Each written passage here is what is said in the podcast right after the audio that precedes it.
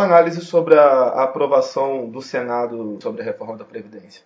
O primeiro aspecto é positivo, né? Quer dizer, votaram, aprovaram o relatório, isso é bom. Agora, obviamente que o fato de terem mudado o abono salarial é, revela um certo uh, descontrole por, ponto, por conta da base do governo, entendeu? E obviamente que assusta o que pode acontecer na, na, na, adiante, entendeu? A reforma, afinal de contas, tinha uma previsão inicial de alguma coisa em torno de um trilhão, foi baixando, mais de um trilhão, era um trilhão e cem, e agora já está em 800 bilhões. Então, uh, dada a situação fiscal do país, uh, o resultado não é, digamos assim, é bom, mas imaginava-se, sobretudo porque na casa legislativa mais, digamos assim, difícil, que é a Câmara, houve uma vitória esmagadora, né, de 370 votos, enfim. É uma pena, mas são coisas que acontecem uh, ao longo do processo uh, de discussão democrática de, de um projeto. Né. É uma pena, porque do ponto de vista técnico, o abono salarial atende uh, muito pouca gente em situação de pobreza, extrema pobreza.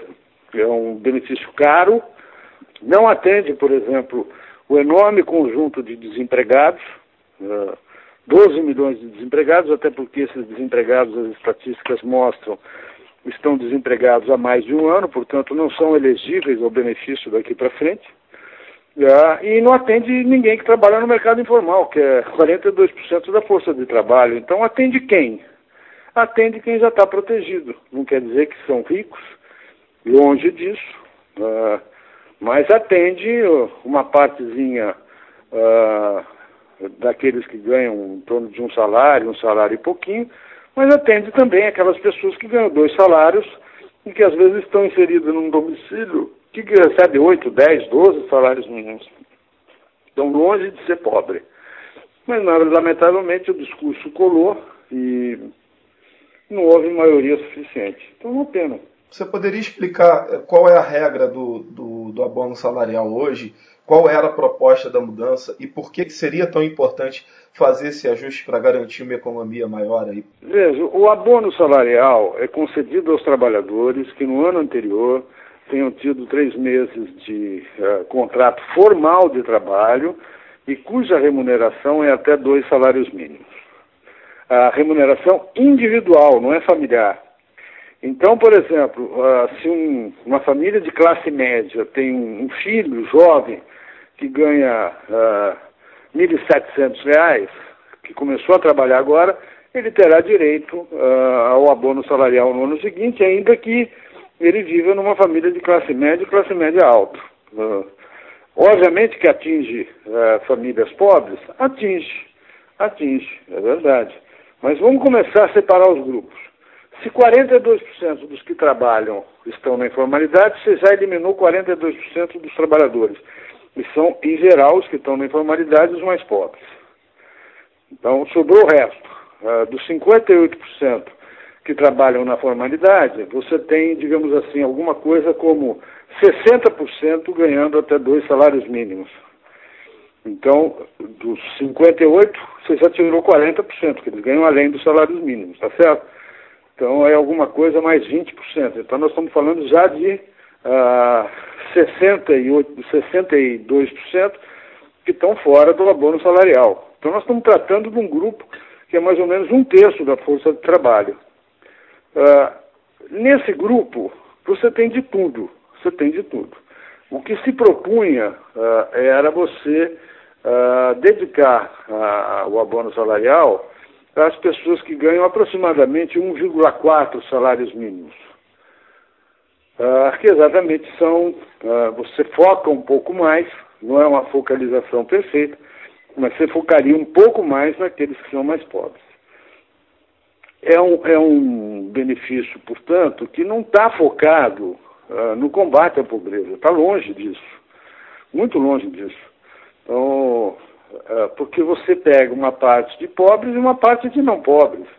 Então, para combater a pobreza, você tem uma esterilização de aproximadamente 50% do que você gasta. É como você gastar dois para atingir um. Uh, é muito caro e é ineficiente. Melhor seria que uh, acabasse com o abono e você focalizasse nos grupos realmente necessitados de renda, os mais pobres, os desempregados, enfim. O Senado uh, não foi por esse caminho é mais uma manifestação de grupos que já são protegidos conseguirem proteção adicional. É a história do Brasil, né? A gente é, protege quem já está protegido e deixa de proteger aqueles que estão desprotegidos. Melhor seria aumentar o valor do Bolsa Família, entendeu? Muito melhor, muito mais eficiente. Ampliar o Bolsa Família e não uh, manter esse benefício que é um benefício desfocado. Apesar dessas perdas aí, que, dessa desidratação do projeto, a nova Previdência caminha aí para ser aprovada. E assim, quais são os reflexos que esse novo texto vai trazer para a economia, para retomar os investimentos? A reforma, nós temos que comparar com essa reforma com aquilo que era a reforma do Temer, o que era a proposta original e o que parece que vai ser essa proposta. Uh, em relação ao Temer, uh, a proposta original do Temer era 800 bilhões, ou seja, equivalente a isso. Depois de desidratada, ela ficou em 410 bilhões, mas poderia ter sido aprovada dois anos atrás. Não foi. Uh, em relação à proposta original, nós perdemos coisas importantes, como os estados e os municípios.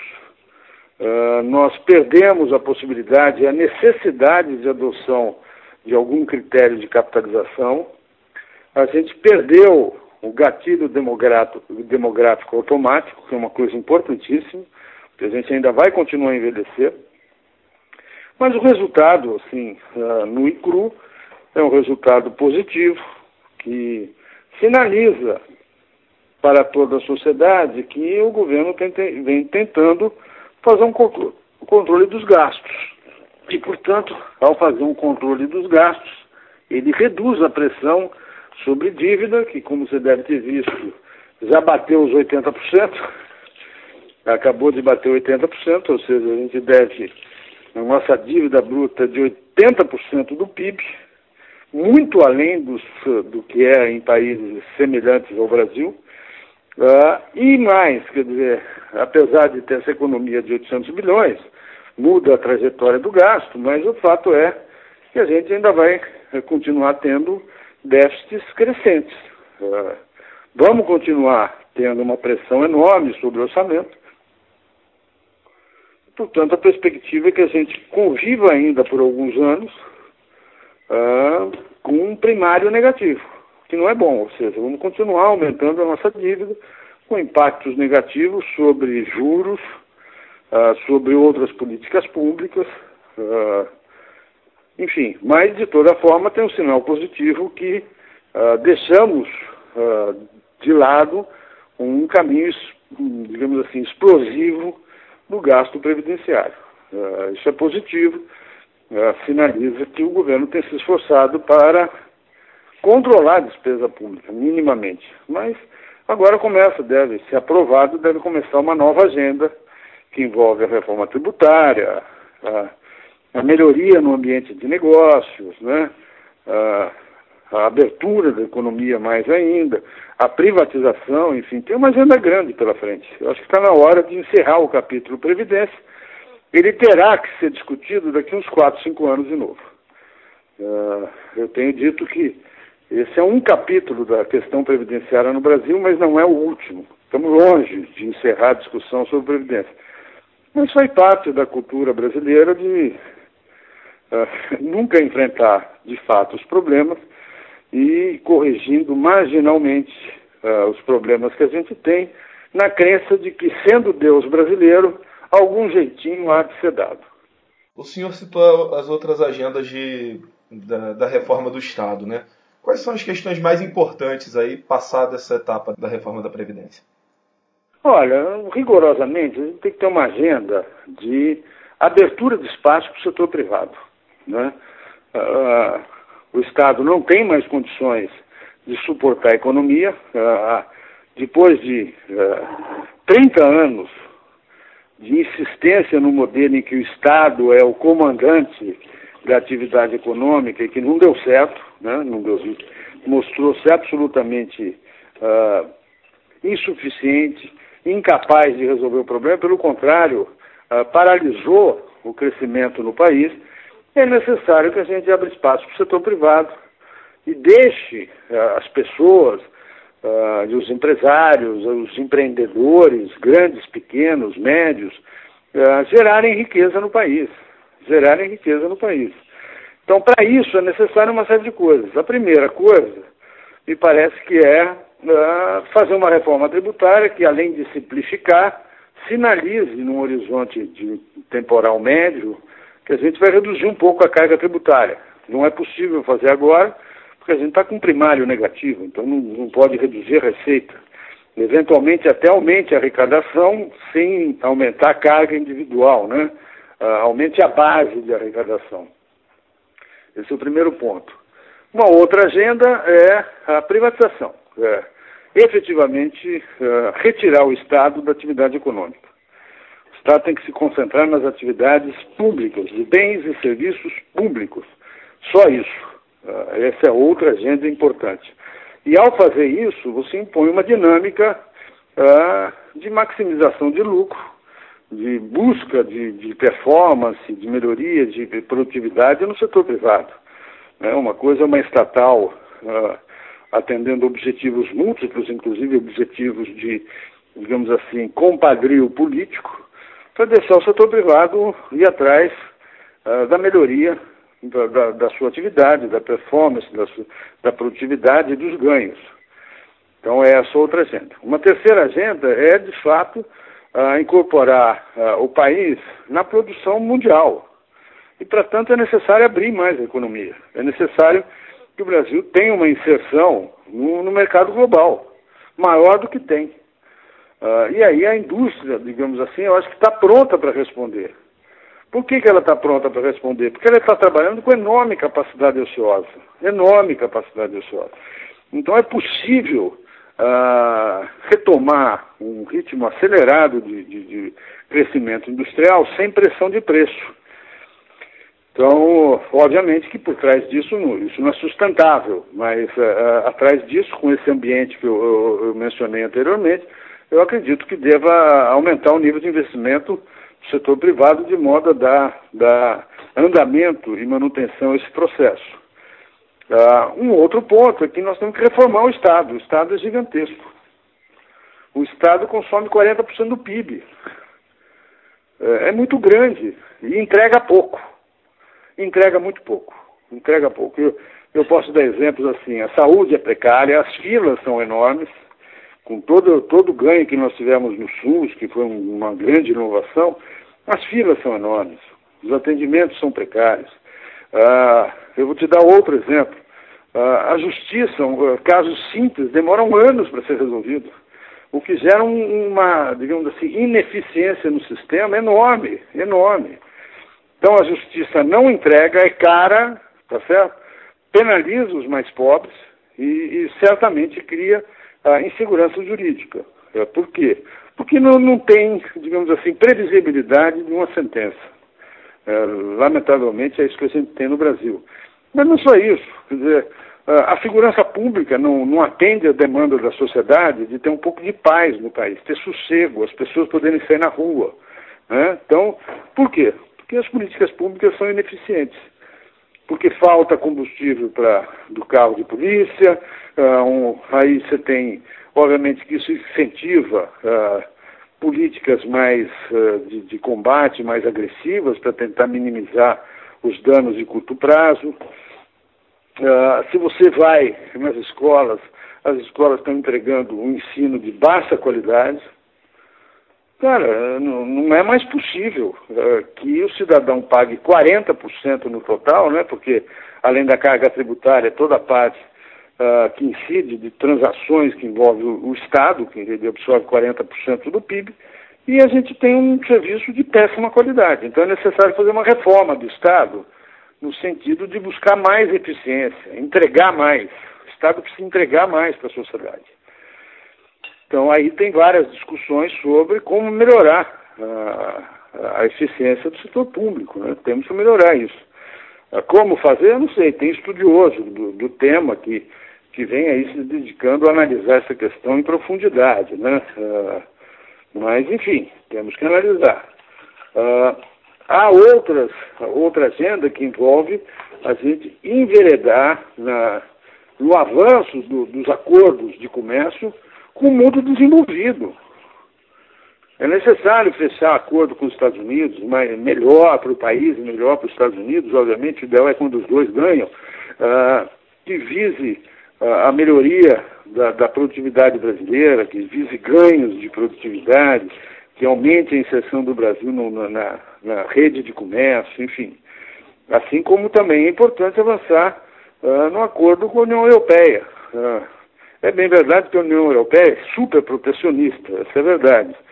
Uh, apesar de querer muito comércio, ela quer comércio protegendo os seus mercados. É, é difícil, é difícil. Todo mundo gosta de proteger o seu mercado, um equívoco. Mas, enfim, são essas as agendas que a gente tem pela frente.